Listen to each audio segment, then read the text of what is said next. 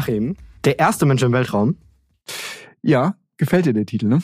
Hm, war deine Idee, habe ich gehört. Ja, das ist nämlich Achim da, links neben mir in unserem Studio. Ja, und ich spreche mit Timo, der mir gleich unterstellt, keinen guten Geschmack in der Titelwahl zu haben. Aber ich möchte Unabhängig davon, ob der Titel dir gefällt oder nicht, möchte ich jetzt ganz gerne den Hörerinnen Hallo sagen und freue mich, dass äh, ihr uns zuhört. Das ist unsere erste Sendung. Wir freuen uns, dass wir es machen dürfen. Und wie du ja schon angedeutet hast, geht es oft um die Kunst ne? und um Technik im Zusammenhang mit Kunst. Das könnten Themen sein, die uns beschäftigen werden. Und wir treffen uns heute hier zum ersten Mal auch so ein bisschen in der Rückschau auf unser erstes Gespräch. Mit wem haben wir nochmal gequatscht? Mit unserem liebsten Philosophieprofessor, Professor Dr. Markus Schrenk. Okay, jetzt hast du natürlich schon eine das, Wertung. Ja, du hast, das, du hast das so formuliert, dass man sich fragt, was hast du gegen ihn? nein, nein, ich fand das Gespräch mit Professor Dr. Markus Schrenk sehr spannend, wirklich. Also es war das irgendwas, was ich nicht erwartet hätte. Ich dachte, es wären Mehr so wie die Philosophietexte, die man sonst so liest im Unterricht. Ja, das ja. genau war ganz nett, dass wir in verschiedene Themenfelder reinstoßen durften. Ne? Wir hatten uns ein paar Sachen vorgenommen. Ne? Wir wollten eigentlich so ein bisschen äh, Begriffe klären, bevor wir dann in weiteren Folgen mit anderen Menschen nochmal ähm, über vielleicht physikalisches, technisches sprechen, war die Idee zu sagen, bei der ersten Folge sprechen wir mit einem Philosophen, weil der uns dabei helfen kann, unsere Sprache zu schärfen und äh, im weiteren Verlauf des Podcasts dann halt eben besser sprechen zu können. Wir wollten den Kunstbegriff zum Beispiel leuchten. Weil ist wie der, sprechen wir über Kunst, wenn wir nicht wissen, was Kunst ist, ja? Genau. Und ist der klarer ist, was, was ist Kunst? Komm. Was ist Kunst? Kunst? äh, Kunst sind alle Elemente, die in einem Kunstkontext diskutiert werden. Weil ja, Kunst ist nicht das, was an der Wand hängt, sondern Kunst ist das, über was man spricht. Was ganz spannend war. Ja, fand ich erhellend und auch seltsamerweise ähm, recht profan, aber da muss jeder sich selbst ein Urteil drüber bilden. Was wollten wir noch? Was haben wir noch besprochen? Was wollten wir noch? Wir wollten wissen, äh, wie gut ist Kunst und wann ist Kunst gut? Und Kunst ist natürlich nur dann gut, wenn sie narratogen ist. Ein Begriff, den ihr noch in, diesem Pod in dieser Folge kennenlernen werdet. Sehr gut. Ähm, wie Philosophie eigentlich auch was mit Physik zu tun hat, wie man philosophische Fragen in Formeln formulieren kann oder aber auch wie was hast du denn mitgenommen? Ja, ich, genau, ich wollte gerade einem unbändigen Drang, Dinge zusammenzufassen, kurz Einhalt gebieten und nochmal nachhören, ob äh, zum Beispiel, wir haben natürlich eine sehr zeitgeistige Frage auch gestellt, nämlich nach KIs. Ne, und ob das äh, Kunst ist, was KIs produzieren. Stimmt, stimmt. Aber jetzt fasst du auch was zusammen, Achim. Ja, Wir richtig. nicht zusammenfassen. Das stimmt. Aber so stelle ich mir ein lockeres Gespräch vor. Ich mir auch, aber wir gehen jetzt über in unser Interview ne? Ja, und natürlich. wünschen euch viel Spaß damit. Und ich bin Lara.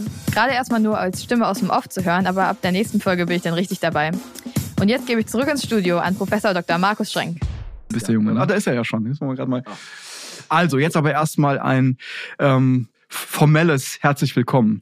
Schön, dass du da bist, dass es funktioniert hat. Das ist nett. Ja, das freut mich auch. Markus Schrenk ist Professor für theoretische Philosophie an der Heinrich-Heine-Universität Düsseldorf. Seine Schwerpunkte liegen in der Metaphysik, der Wissenschafts- und Sprachphilosophie sowie in der Erkenntnistheorie. Professor Schrenk ist Principal Investigator der DFG-Forschungsgruppe Inductive Metaphysics und leitet das Forschungsprojekt What is Proprioceptive Art?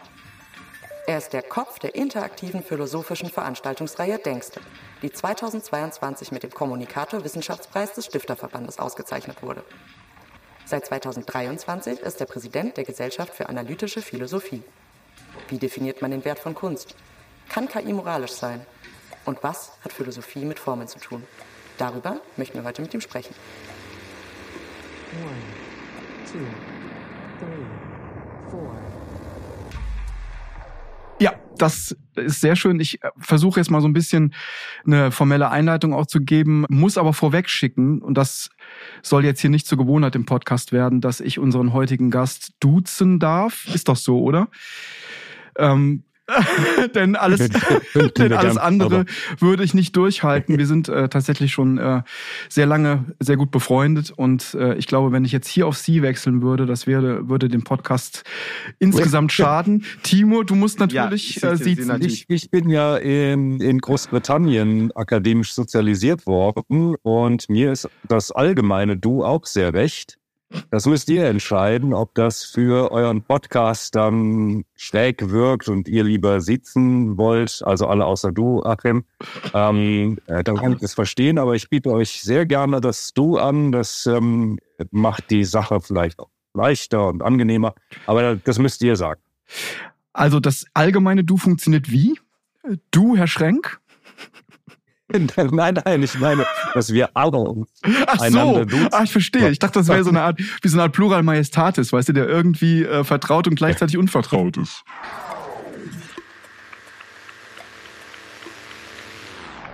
Dann äh, Sie, Professor Dr. Schrenk, Sie haben ja Philosophie studiert. Nicht das erste Fach, was einem einfallen würde. Äh, warum? Ja, es ist auch tatsächlich nicht das erste Fach gewesen, was ich begonnen habe. Ich habe mit Physik begonnen und habe dann aber umgeschwenkt auf Philosophie. Allerdings äh, habe ich nur deswegen mit, mit, mit Physik begonnen, weil es mir damals zunächst als der sichere Weg en, äh, erschien. Mhm. Äh, und äh, habe dann aber gemerkt, dass die Philosophie mich doch so viel mehr interessiert als die Physik, dass ich dann Physik zu meinem Nebenfach gemacht habe und äh, Philosophie zu meinem Hauptfach. Aber ähm, du hast ja gefragt, äh, warum. Ähm, Mhm. Und das, das ist wirklich ein Interesse, was sehr früh in mir hochkam. Das waren einerseits Beschäftigungen mit religionskritische Beschäftigungen mit der Kirche, Mhm. ähm, aber andererseits auch die äh, wiederum dann physiknahen Fragen, was hält die Welt im Innersten zusammen? Mhm. Das Universum entstanden und das und hat es einen Sinn? Das sind Fragen, die mich sehr früh beschäftigt haben und dann nicht mehr losgelassen. Also aus der Physik kamen Sie dann von all den unbeantworteten Fragen zur Philosophie, die er die Antworten liefert? So kann man das sagen. Ob sie eher die Antworten liefert, da müssen wir drüber philosophieren. Es ist bestimmt so, dass zum Beispiel die, die Frage nach dem Anfang des Universums, das Mhm. würde ich sagen, ist Angelegenheit der empirischen Naturwissenschaften, also derjenigen Wissenschaften, die sich über Daten und Beobachtung den Weltzugang eröffnen. Die, ähm, die beantworten am, am ehesten, wie, wie und wann ist das Universum entstanden. Da gibt es ja die berühmte Urknalltheorie. Ähm, naja, und die Frage nach dem Warum vielleicht, das ist eine Frage, die die Physik nicht beantwortet und von der uns die Philosophie hoffentlich befreit, dass wir die nicht mehr fragen, weil sie, glaube ich, keine Antwort hat. Sie haben ja mit dem Projekt Denkste, hieß es, glaube ich, äh, auch ganz viel Wissenschaftskommunikation, besonders bezüglich auf die Philosophie gemacht. Was glauben Sie denn, welchen Stellenwert hat eigentlich Philosophie noch in unserem Alltag, wo man immer mehr Entscheidungen trifft, die wohl nicht so oft ethisch vertretbar sind? ist, ist das so, ja. Das ist Also, übrigens sehr interessant an der Philosophie, dass äh, die Frage nach ihrem Wesen oder nach ihrem, was will sie, was soll sie, wieder in ihr eigenes Gebiet fällt. mh, Das ist bei keiner anderen Wissenschaft so. Wenn sie oder du überlegst äh, die Physik und wenn die Frage nach der Physik gestellt wird, was ist die Physik eigentlich? Oder was ist ein Naturgesetz? Was, was ist das, was die Physik daraus findet? Und wo sind eventuell ihre Grenzen? Dann wird man aus der Physik rauskatapultiert und landet in der Philosophie. Aber in der Philosophie, wenn man die Frage von der Philosophie stellt, landet man wieder in der Philosophie. Aber ich habe ich hab die Frage nicht präzise beantwortet. Man, man kann ja in sehr vielen technischen Entwicklungen sehen, wie wichtig dort philosophische Fragen sind. mh, Das ist jetzt jüngst natürlich der Umgang mit sogenannten künstlichen Intelligenzen. Ähm, das muss gar nicht mal die große Frage sein, hat ChatGPT ein Bewusstsein? mh. Das ist natürlich auch, die Frage wird immer brisanter und die, die, die wird immer wichtiger, die, diese Frage zu stellen, ob man, ob es irgendwann Systeme geben könnte, solche artifiziellen Systeme, menschengemachten Systeme, die auch ein Bewusstsein oder ein ähnliches Bewusstsein haben wie wir selbst. Aber man muss gar nicht so weit gehen. Man kann sich ja auch fragen, wie ist ein verantwortungsvoller, moralisch, ethisch äh, verantwortungsvoller Umgang mit diesen Programmen möglich? Das heißt, was füttern wir denen? Wie, wie trainieren wir die, damit die auch nachher wieder ethisch, moralisch vertretbares, so wie wir es uns wünschen, wie es uns hilft als Menschheit. Ähm, wie, wie, machen wir das, dass das so zu, zustande kommt? Also solche Fragen muss man an diese Systeme ja auch stellen. Oder es sind Fragen der Klimagerechtigkeit, die wir, die wir stellen müssen. Auch eine, eine moralische, eine moralisch wichtige Frage. Selbstfahrende Autos ist auch immer so ein Ding, was genannt wird. Ähm, ich hoffe, dass wir das nicht brauchen, weil dann irgendwann öffentlichen Personennahverkehr haben und diese mhm. Autos, individuelle Verkehr gar nicht nötig ist. Aber dann, mhm. dann ist halt die Frage danach, wie die, wie die Busse oder die, die Miettaxis eben autonom fahren können und was programmieren wir denen in, in schwierigen Situationen ein, wo die entscheiden müssen, ob sie den Unfall hier rechts oder links bauen und da stehen halt unterschiedliche Personengruppen in unterschiedlicher Anzahl. Was passiert dort? Das heißt, das sind alles jetzt genannte Beispiele moderner Technik, die solche philosophischen Fragen aufwirft und äh, die, die sind im, im Zentrum der, der politischen Entscheidung, welche Gesetze man beispielsweise zu selbstfahrenden, zu selbstfahrenden Autos implementieren möchte. Und wie beantworten Sie oder die Philosophie insgesamt diese Fragen? Nach welchen Kriterien schaut man da?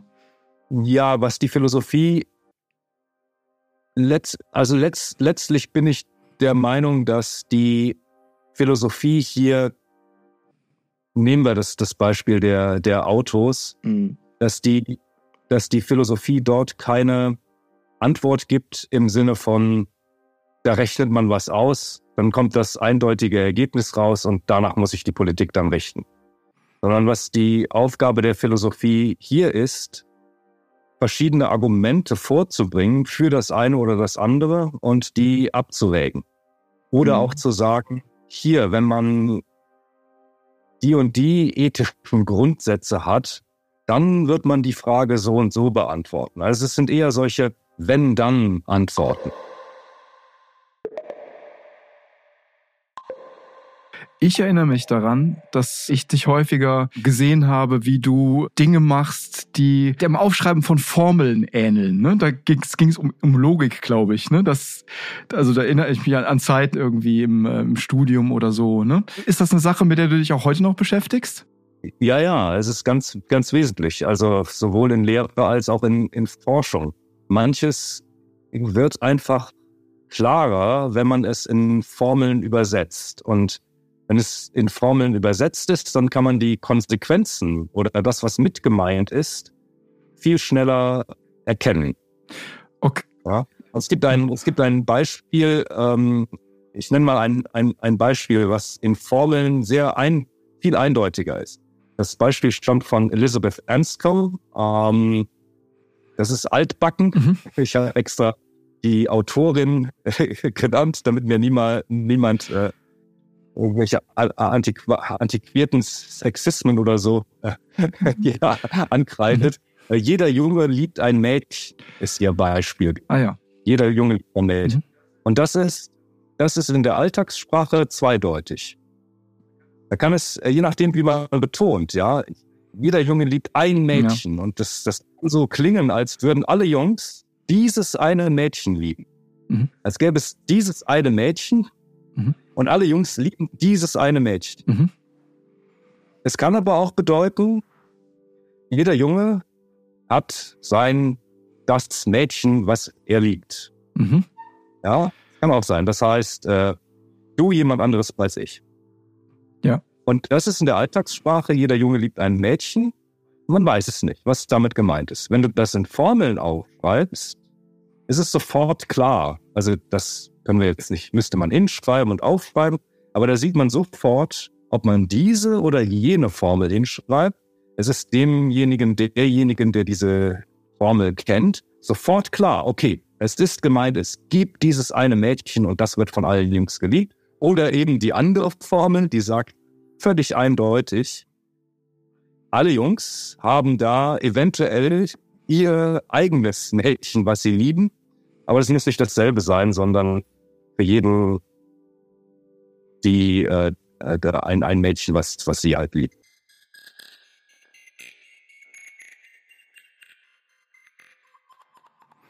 Okay, ich habe das, ich habe jetzt diese Frage nach den Formeln, also zum einen, weil sie mich natürlich interessiert hat und zum anderen aber auch ähm, mit benutzen wollen, um so einen Kontrast herzustellen, nämlich zur nächsten Frage. Du beschäftigst dich ja auch in deiner Tätigkeit äh, als Philosoph mit Kunst. Äh, ich ich weiß gar nicht, ob ich sagen darf, aber ich versuche oder, oder ob ich sagen kann. Ich versuche es mal auszudrücken. Oder magst du es sagen, Timo? Proprioceptive Art. Genau mit diesem, mit, mit diesem schwer auszusprechenden Phänomen. Kannst du uns ein bisschen was dazu erzählen? Ja, gerne. Also klar, das, das Wort ist fremd. Das war mir auch fremd, bevor ich es entdeckt habe. Propriozeptiv. Aber wenn man sich anschaut, wie sich das Wort propriozeptiv zusammensetzt, nämlich aus proprium oder proprius, das steckt im Englischen Property drin. Das ist das Eigentum. Das ist das eigene, ja. Proprium ist das eigene. Und äh, Zeptiv oder Rezeptiv, Receive, auch wieder im Englischen kennt man es, da, da steckt es am besten drin. Es ist das, was man bekommt, was einen zukommt. Ähm, oder Perceive im Englischen, das Wahrnehmen. Wenn man das jetzt weiß von diesen beiden Bestandteilen, proprioceptive oder propriozeptiv, dann merkt man, das ist irgendwie das Eigen wahrgenommen oder das, das Ich wahrnehmen, das Selbst wahrnehmen.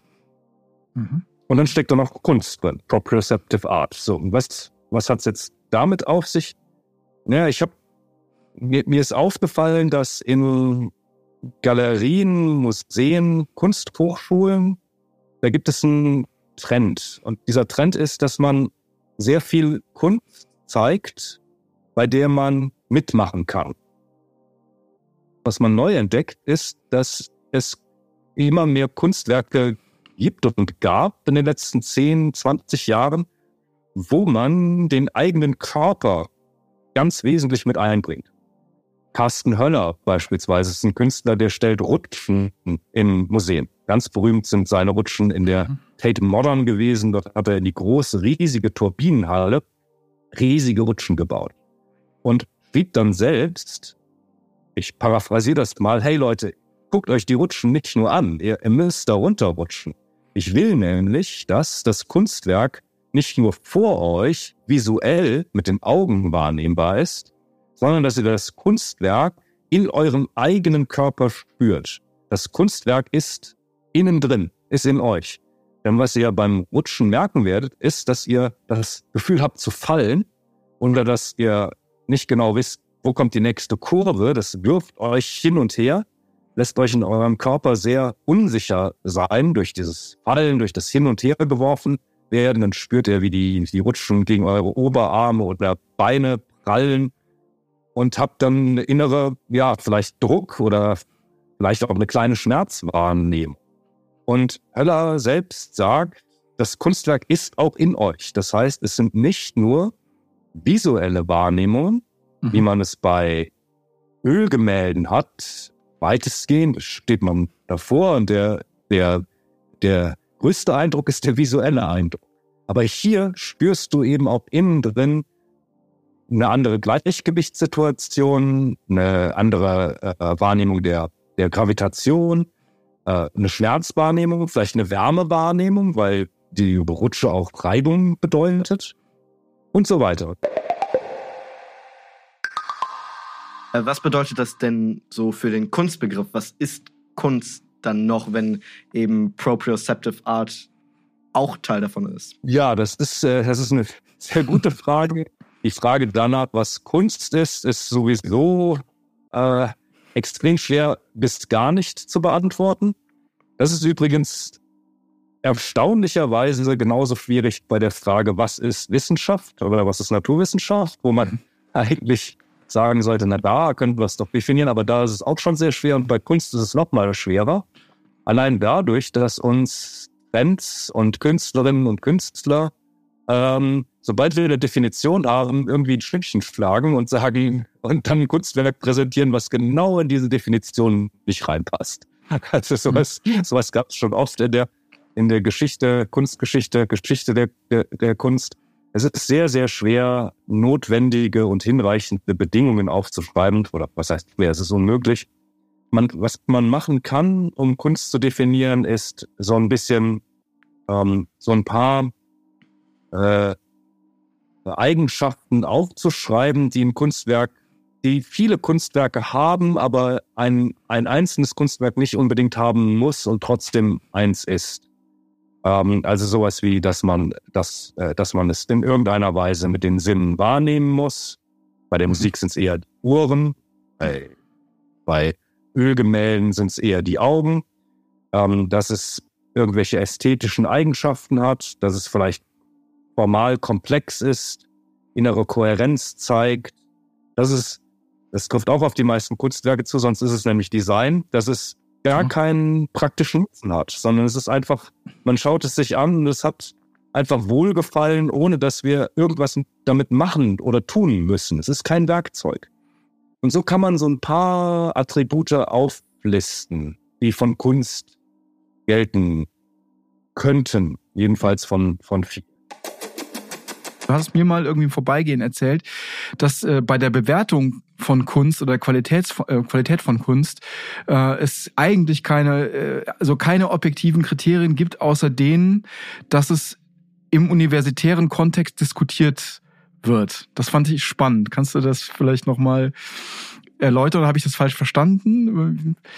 Du kannst dich daran erinnern. Ein bisschen, ja, ja, es ist, ich würde es ein bisschen anders sagen. Also der, äh, die Beurteilung, was wir auf jeden Fall unterscheiden müssen, ist, ähm, ist ein bestimmtes Objekt ein Kunstwerk, ja oder nein? Also, wenn wir die Mona Lisa als paradigmatisches Beispiel wählen, dann haben wir da die Leinwand und Leonardo da Vincis äh, Gemälde darauf vor, vor Augen und fragen von diesem Objekt, ist das Kunst, ja oder nein?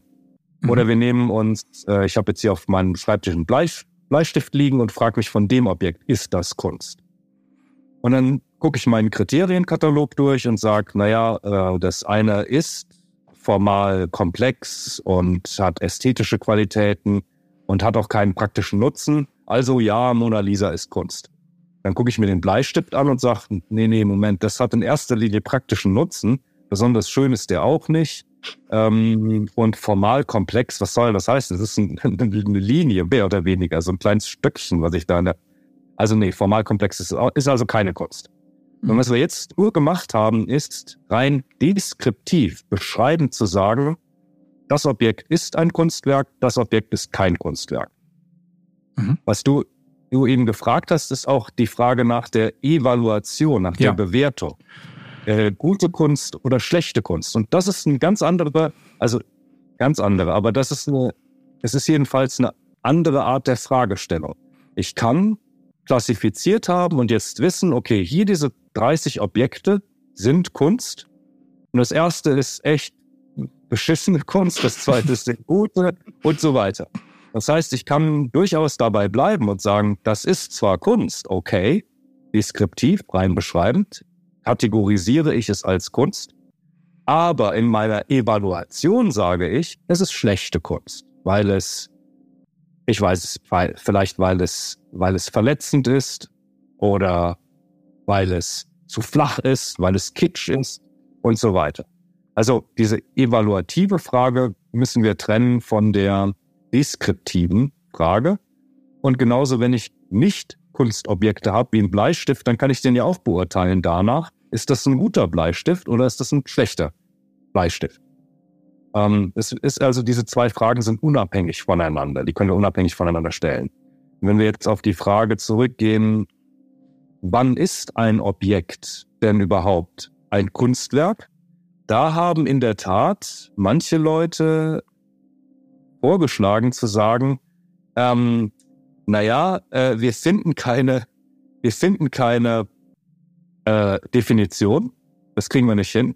Deswegen lasst uns doch definieren, die, also auch wieder ganz grob gesprochen, diejenigen Objekte, die in Galerien, Museen, in Kunsthochschulen auftauchen und präsentiert werden einer, äh, einer Gruppe von Leuten, die das wertschätzen wollen.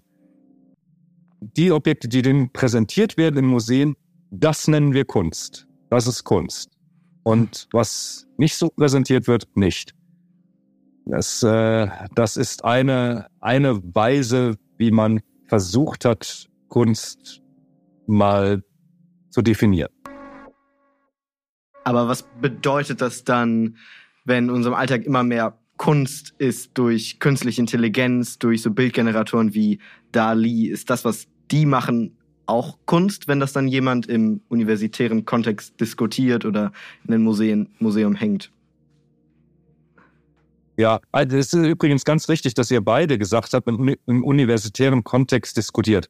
Ähm, ich würde das noch ausweiten, in der sogenannten Kunstwelt diskutiert wird und dazu gehört natürlich auch vielleicht dass äh, die philosophischen Institute an Universitäten, aber zu dieser Kunstwelt, das ist ein Begriff, den Danto geprägt hat, der, der hat auch diese Kunstdefinition mal vorgeschlagen, ähm, da gehören eben auch Ganavistinnen äh, zu oder, oder eben die Mitwirkenden in Opernhäusern und, und so weiter. Das ist die gesamte Kunstwelt und wenn die das präsentiert als zur Wertschätzung anderer, dann ist es Kunst.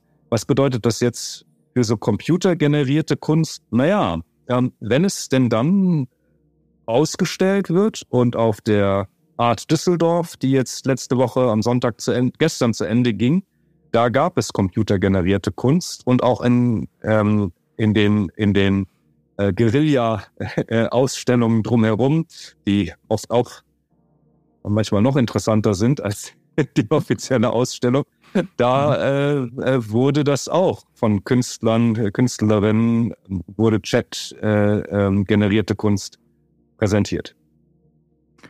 Und, und äh, da ja. wurde sie aber dann in diesem Kontext präsentiert, in der Kunstwelt präsentiert und ist somit zur Kunst geworden. Wenn so ein Chat oder wie die bildgebenden Pro Programme heißen, das irgendwie aus anderen Gründen oder nach, aus anderen Gründen nachgefragt wird, dann können die noch so sehr da irgendwas malen oder was Bildnerisches, Bildnerisches äh, darstellen, dann wäre es keine, keine Kunst, wenn es nicht in diese Kunstwelt integriert wird und als solche betrachtet wird. Wie ist denn dazu dann so die philosophische Perspektive? Wie ist eben dieses Kunst, Philosophie und künstliche Intelligenz all das verbunden? Ja, das ist das ist, äh, das wird natürlich wie diese anderen ethischen Fragen, die wir zu Anfang unseres Gesprächs schon aufgeworfen haben, ist das, sind das natürlich die heißen, brennenden Fragen. Was ist, was ist da los? Ähm, ich, ich selbst bin da kein Experte, habe mir da noch nicht so viele Gedanken gemacht. Aber für mich ist das, ist das so, also meine Aussage ist, ist äh, meine Position wäre, es es ist ohnehin schwer, Kunst zu definieren. Und mir gefällt diese Definition, die sagt, es ist so eine konventionelle Übereinkunft oder es ist eine Betrachtungsweise, ähm, was wir als Kunstwerk nehmen wollen und damit mit einem Gegenstand eben so interagieren, wie wir das mit Kunst weitestgehend tun. Entweder als, weil wir uns erfreuen daran ästhetisch oder weil wir uns daran reiben können oder weil es irgendeine bedeutsame Aussagekraft haben kann oder wir da reinlesen. Und solange das möglich ist, warum sollte das nicht ein, ein, Computer auch generieren können und sehr gut generieren können? So, wir haben genug gefragt. Jetzt seid ihr dran. Houston, wir haben ein Problem. Verliert Kunst ihre Bedeutung in der heutigen Zeit oder gewinnt sie Bedeutung? Das ist, man, wenn man überlegt, nehmen wir mal das, das Sehen, ja, und wir können durch die Welt gehen und unser, unseren Sehsinn rein pragmatisch nutzen. Das heißt, wo steht mein Essen, wo fährt die nächste Straßenbahn ab und, und so weiter. Oder ich kann es auf ästhetisch, künstlerische Weise nutzen. Ich kann, ich kann mir angucken, wie auch, auch eine Alltagsszene. Wie ist die komponiert? Wo, wo ist der Lichteinfall? Wo sind hier horizontale Linien, Diagonalen, die ich vielleicht ziehen kann? Ist in der Architektur, die ich da vor mir stehen habe, sind da Symmetrieprinzipien? So kann ich auch gucken oder einfach nur gucken, wo fällt die Sonne hin? Wo gibt es hier Sonnenflecken? Ja, und, und wenn ich diese ästhetische Attitüde, die, diese, diese Einstellung an den Tag lege, dann ist es doch egal, wie es generiert wurde. Ob das ob das gemalt wurde, ob das Öl oder Acryl auf Leinwand ist oder Foto Mhm. oder ob das, ob das Computer generiert ist, äh, das, das, wär, das wäre mir einfach wurscht. und ähm, und es, es bietet einfach neue, interessante Zugangswege. Vielleicht ermöglicht uns das auch wieder ein neues Sehen, wie wir durch die Impressionisten sehen gelehrt wurden, neu sehen, Licht vor allem zu sehen, oder durch die Kubisten dreidimensionales, zweidimensional dargestellt, anders kennengelernt haben. Mhm. Oder wie die Fotografie auch natürlich Menschen neu sehen ge- gelehrt hat und Film, bewegte Bilder, so wird das Computergenerierte uns auch neues Sehen äh, ermöglichen. Jedenfalls denke ich das und, und, und hoffe das. Und so ist das ein Kontinuum zu dem, was es immer schon an neuen, neuen äh, Wegen gab, künstlerisch tätig zu sein. Das ist ja ein wunderbares äh, Schlusswort auch für unsere Community. Ähm, nämlich die Prämisse äh, unserer Arbeit, Offbeat-Arbeit ist ja, dass wir versuchen, mit äh, kreativen Methoden auch aus dem digitalen Bereich ähm, der Kunst neue Wege zu bahnen. Es fehlt aber noch die nonsensical Frage. Wenn du der erste Mensch im Weltraum wärst, Ähm, Achim fand das witzig, weil unser Podcast so heißt. Haha. Was ich denn runtergeguckt hätte, statt ein großer Schritt für die Menschheit, ein kleiner für mich. Genau, genau. Stimmt. Ja, also Achim hat ja anscheinend vergessen, sich zu bedanken, deshalb ist es jetzt mein Job. Ähm, aber wirklich nochmal von uns allen herzlichen Dank an Professor Dr. Markus Schrenk und natürlich an euch alle fürs Zuhören. Bis zum nächsten Mal. Der erste Mensch im Weltraum ist eine Produktion der Offbeat Academy in Kooperation mit den Studios für kulturelle Bildung und mit freundlicher Unterstützung der Firma Ableton. Die Offbeat Academy entwickelt Formate der kulturellen Bildung an der Schnittstelle zwischen analogen und digitalen Kunstformen. Weitere Informationen auf offbeat-academy.de